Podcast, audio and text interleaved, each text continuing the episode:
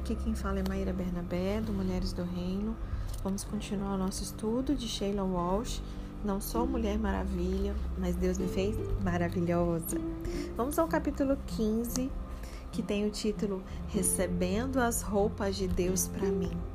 Uma transformação divina. Mais um trechinho daquele aquela historinha que a gente conhece do patinho feio? Vamos ver? Nascer em um ninho de patos em uma fazenda não faz nenhum mal é, para um pássaro, se vier do ovo de um cisne. Ele agora estava feliz por ter sofrido tanto, porque isso possibilitava aproveitar muito mais todo o prazer e felicidade à sua volta. 1 Coríntios 13, 12 diz assim: Agora, pois, vemos apenas um reflexo obscuro, como em espelho. Mas então nós veremos face a face. Agora eu conheço em parte, então conhecerei plenamente, da mesma forma como eu sou plenamente conhecido. Você já teve um daqueles momentos eureka, sabe? Em que alguma coisa estava embaçada e de repente se torna clara como a água? Beth Moore, querida professora de estudos bíblicos e escritora, ela descreveu um momento assim para nossa plateia do Mulheres de Fé em 2004. Beth, ela é uma mulher forte, apaixonada, que ama a Deus com um fervor poucas vezes visto. Mesmo assim, ela lutou com as sombras do pecado passado, incapaz de receber completamente a alegria do perdão. Ela nos descreveu o que aconteceu uma manhã, enquanto coordenava um retiro para mulheres em Montreal, é, Carolina do Norte. Ela estava dividindo um chalé com uma grande amiga nossa, Jen Civils. E a noite tinha sido é, rica com, com a sensação da presença e da graça de Deus. E mais uma vez, Beth lutou, lutou com a dúvida de por que Deus a usava quando sentia que ela não merecia. Talvez você já tenha passado por isso. Você sente que você não merece, mas Deus te usa.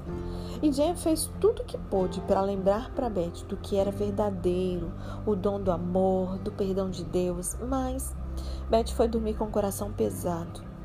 E quando acordou na manhã seguinte, ela olhou pela janela e viu algo que ela nunca tinha visto antes por ser no Texas, por ela ser do Texas, né?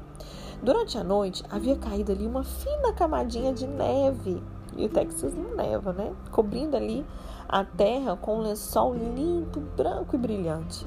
Beth olhava para fora enquanto o sol parecia fazer os flocos de neve dançarem de alegria. Ela teve ali o seu momento eureka. Naquele presente de inverno, Beth finalmente compreendeu no fundo do seu ser que, por causa da cobertura do sangue de Jesus, ela estava limpa. Aleluia! Que hoje essa verdade ela possa de maneira definitiva entrar no seu coração.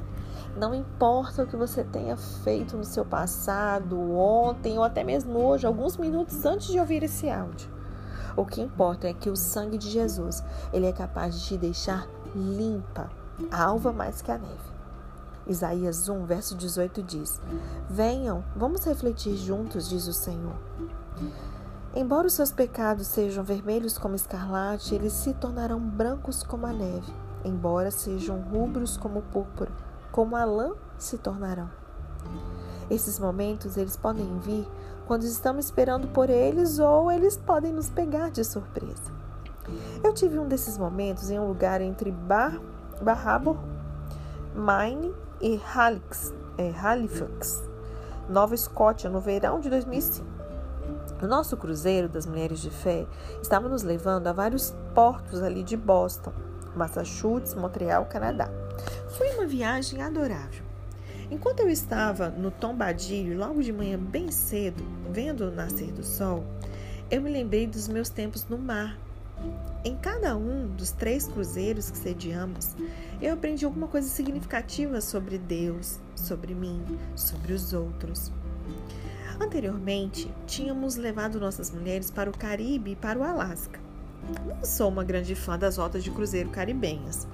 Parece obsceno passear em um navio luxuoso, em, nos portos onde as famílias lutam contra uma pobreza tão abjeta, sabe? E na última viagem, Barry, Christian e eu confundimos a tripulação do navio eles estão acostumados a ver as pessoas saírem do navio em um porto com pouca coisa e voltar ali com aquelas bolsas cheias de coisas de turistas. e nós mudamos isso. Deixávamos o navio cheio de bolsas e voltávamos sem nada. Cada vez que fazíamos isso, eles ficavam mais confusos do que antes. As bolsas só são revistadas na volta, não no desembarque. Então, eles não tinham ideia que nós estávamos levando toda a comida e bebida que nós podíamos carregar para aquelas famílias locais. Quando subimos para o café da manhã um dia, Christian perguntou a um dos garçons o que aconteceria com toda a comida que sobrasse ao fim de uma refeição. E o garçom nos disse que seria jogado fora. Christian ficou horrorizado porque no dia anterior nós tínhamos visto algumas crianças que pareciam estar com muita fome no porto. E perguntamos ao garçom quanta comida poderíamos pegar. E ele parecia um pouco surpreso com a pergunta. E ele disse: Vocês norte-americanos comem muito, comem mais que uma manada. Na verdade, não é, não é para nós, eu expliquei enquanto eu tentava disfarçar uma risada. Nós estávamos pensando se nós poderíamos levar um pouco da comida do navio para alguns dos habitantes locais. Pois bem, ele virou um Robin Hood, embrulhou tudo em caixas para viagem com um fervor que teria deixado o coração de Ricardo, Cora... de Ricardo Coração de Leão orgulhoso. E a manhã inteira realizamos a nossa operação secreta. Sentíamos como o irmão André contrabandeando Bíblias para a China. E enquanto refletia sobre a experiência, eu percebi que a barreira que existe em um navio de cruzeiro entre os passageiros que é, pagaram uma nota preta para estar lá e a tripulação, que muitas vezes trabalha por um salário mínimo e envia cada centavo para suas famílias, havia sido quebrada por um instante por causa do desejo comum de fazer um pouco de justiça e misericórdia nesse mundo. Enquanto o garçom trabalhava com a minha família aquele dia, eu senti por apenas um instante como se fôssemos uma família. Rótulos e uniformes nos separam muitas vezes, mas por dentro nós somos todos de carne e osso, com esperanças, sonhos, desapontamentos, esperando por ao menos alguns poucos momentos em que façam sentido, que pareçam certos em um mundo em que há tanta coisa errada. Nosso próximo cruzeiro foi para o Alasca. Foi uma experiência de tirar o fôlego. O cenário era magnífico, com fiordes, lagos, geleiras, montanhas se espalhando diante de nós, enquanto navegávamos por águas congeladas. O ponto alto foi quando íamos andar de trenó puxado por cães. Christian, Barry e eu fomos levados de helicóptero para uma das grandes geleiras, onde por seis meses todo ano há um acampamento de 200 cachorros no topo. Todos nos encapuzamos como esquimós canadenses e enquanto descíamos do helicóptero para a neve, eu pensei novamente como Christian é abençoado de poder ver tantas coisas. E a guia nos acompanhou até os nossos cachorros ali para irmos nos familiarizando. E uma das cadelas tinha recentemente dado à luz a seis filhotes e deram a Christian uma das bolinhas de pelo para ele segurar. E depois de termos conhecido o acampamento, estávamos prontos para ir. Barry e eu montamos no trenó, encaixamos Christian entre nós e a nossa guia gritou alguma coisa parecida com vamos! E lá fomos nós. Que maravilha! Os cães dispararam pela neve como se fosse um expresso polar. A pura alegria me fez rir bem alto, sabe? E depois da nossa primeira corrida, a guia perguntou para Christian se ele gostaria de guiar os cães.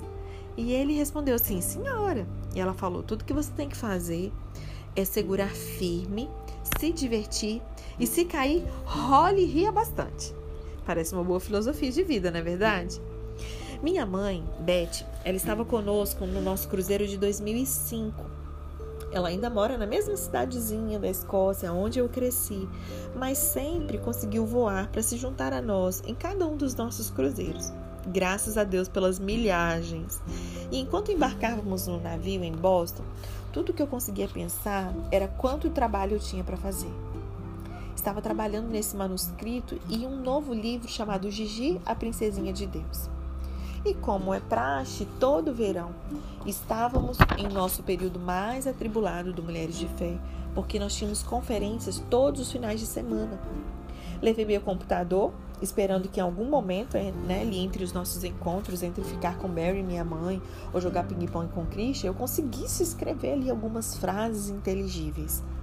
Nas conferências, nos fins de semana, há entre 12 e 20 mil mulheres conosco por dois dias.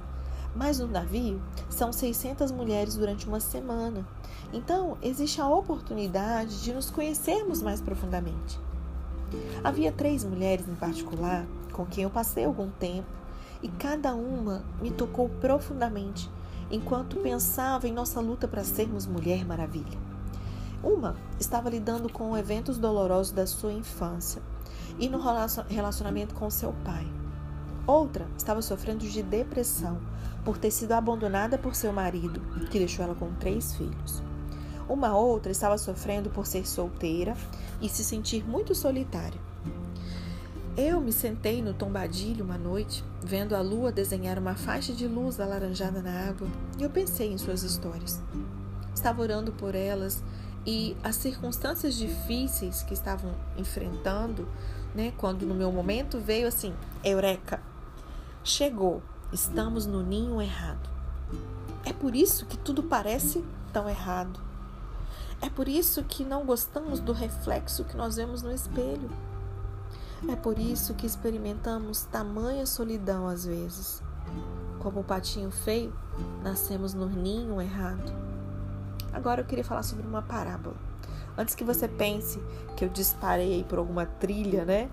Ornitológica de coelho, deixe-me explicar o que eu quero dizer com a ajudinha de Hans Christian Andersen.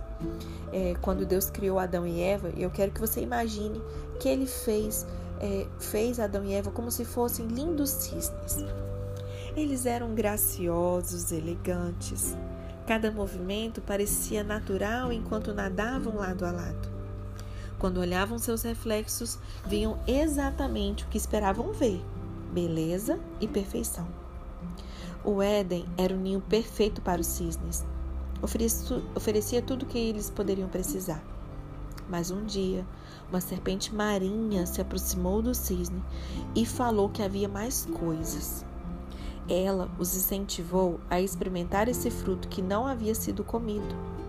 Quando eles experimentaram, foi como se um terremoto roncasse sobre o lago e a, alma, a água calma foi agitada, desarrumando as suas penas, jogando detritos por seu caminho, grandes ondas arrebatando entre eles.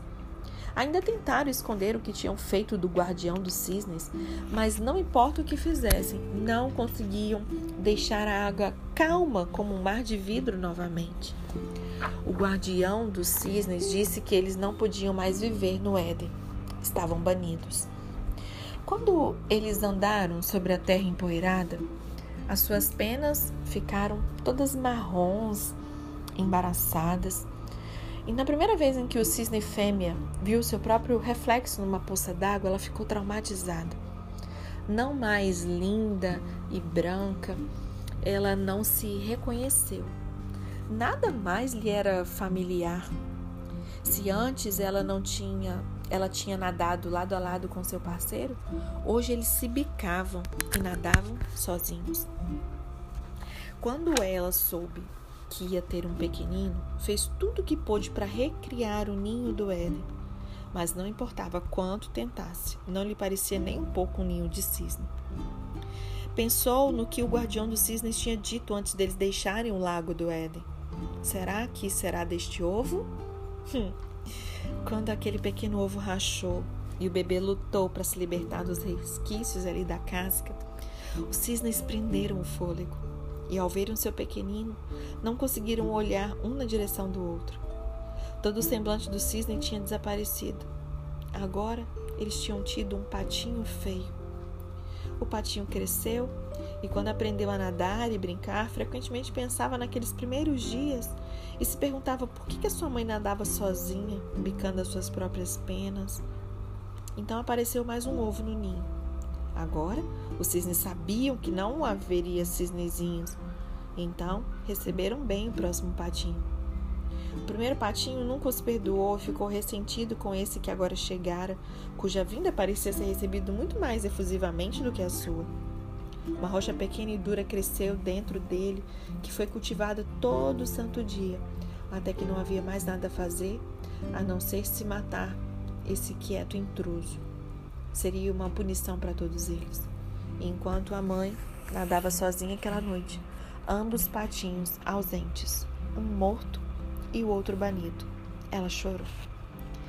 Eva, ela não tinha como saber quanto tempo teríamos que esperar para vir o nosso Salvador. Um dia, olharemos para aquele mar de vidro e descobriremos que, na verdade, nós somos cisne novamente. Mas enquanto isso, nós lutaremos contra o nosso reflexo, contra nossas penas, contra nosso ambiente. Achamos que se fizermos muitas coisas, ninguém notará a cor de nossas penas. O nosso desafio diário é lembrar que o que agora vemos refletido no espelho é apenas temporário. Costumávamos ser cisnes, mas em vez de um casaco branco como a neve, usamos um marrom e áspero. Fomos feitos para mais, e quando fomos tirados do Éden e posto nessa terra, não era possível que algum dia nos sentíssemos em casa. Quando Jesus veio, se ofereceu para pegar a nossa sujeira e pô-la ali no seu casaco branco, como a neve, e nos deixar repousar sobre suas penas, de modo que quando o Pai olha para nós, ele vê como sempre deveria ter sido cisnes. Jesus, ele nos vê como realmente somos e nos ama e nos incentiva a irmos até ele. Se oferece para limpar os nossos armários, enchê-lo de vestes que nos mantenham sãos e aquecidos, até nós vermos o Salvador dos cisnes face a face. Apocalipse 21, verso 1 a 4 diz: Então vi novos céus e nova terra, pois o primeiro céu e a primeira terra tinham passado e o mar já não existia. Vi a cidade santa, a nova Jerusalém que descia dos céus da parte de Deus, preparada como uma noiva adornada para o seu marido.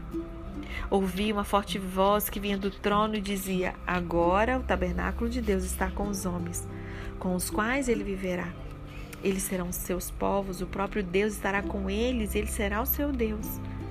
Ele enxugará dos olhos toda lágrima.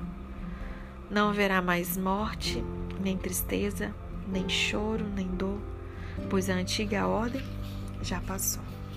Amém? Que isso possa trazer uma viva esperança para nós. Que nós possamos receber as roupas de Deus para nós. Amém? Vamos ao nosso olhar no espelho, nosso momento de reflexão. queria que você pensasse é, o que, que você acredita que Deus vê quando Ele olha para você? Como que você pensa sobre isso? Outra coisa que eu quero que você reflita. Como que você se identifica com um patinho feio? E por último, você consegue ficar em paz com o que você é até você ver Jesus face a face? Que o Espírito Santo ministre ao seu coração, amém? Vamos à nossa oração do armário para poder te inspirar e você fazer a sua oração aí. Deus Pai, obrigado por ter mandado um redentor para este mundo para cobrir o meu pecado e restaurar a minha alma. Aleluia. Eu te agradeço por poder me abrigar sobre as asas dele até te ver face a face. Amém.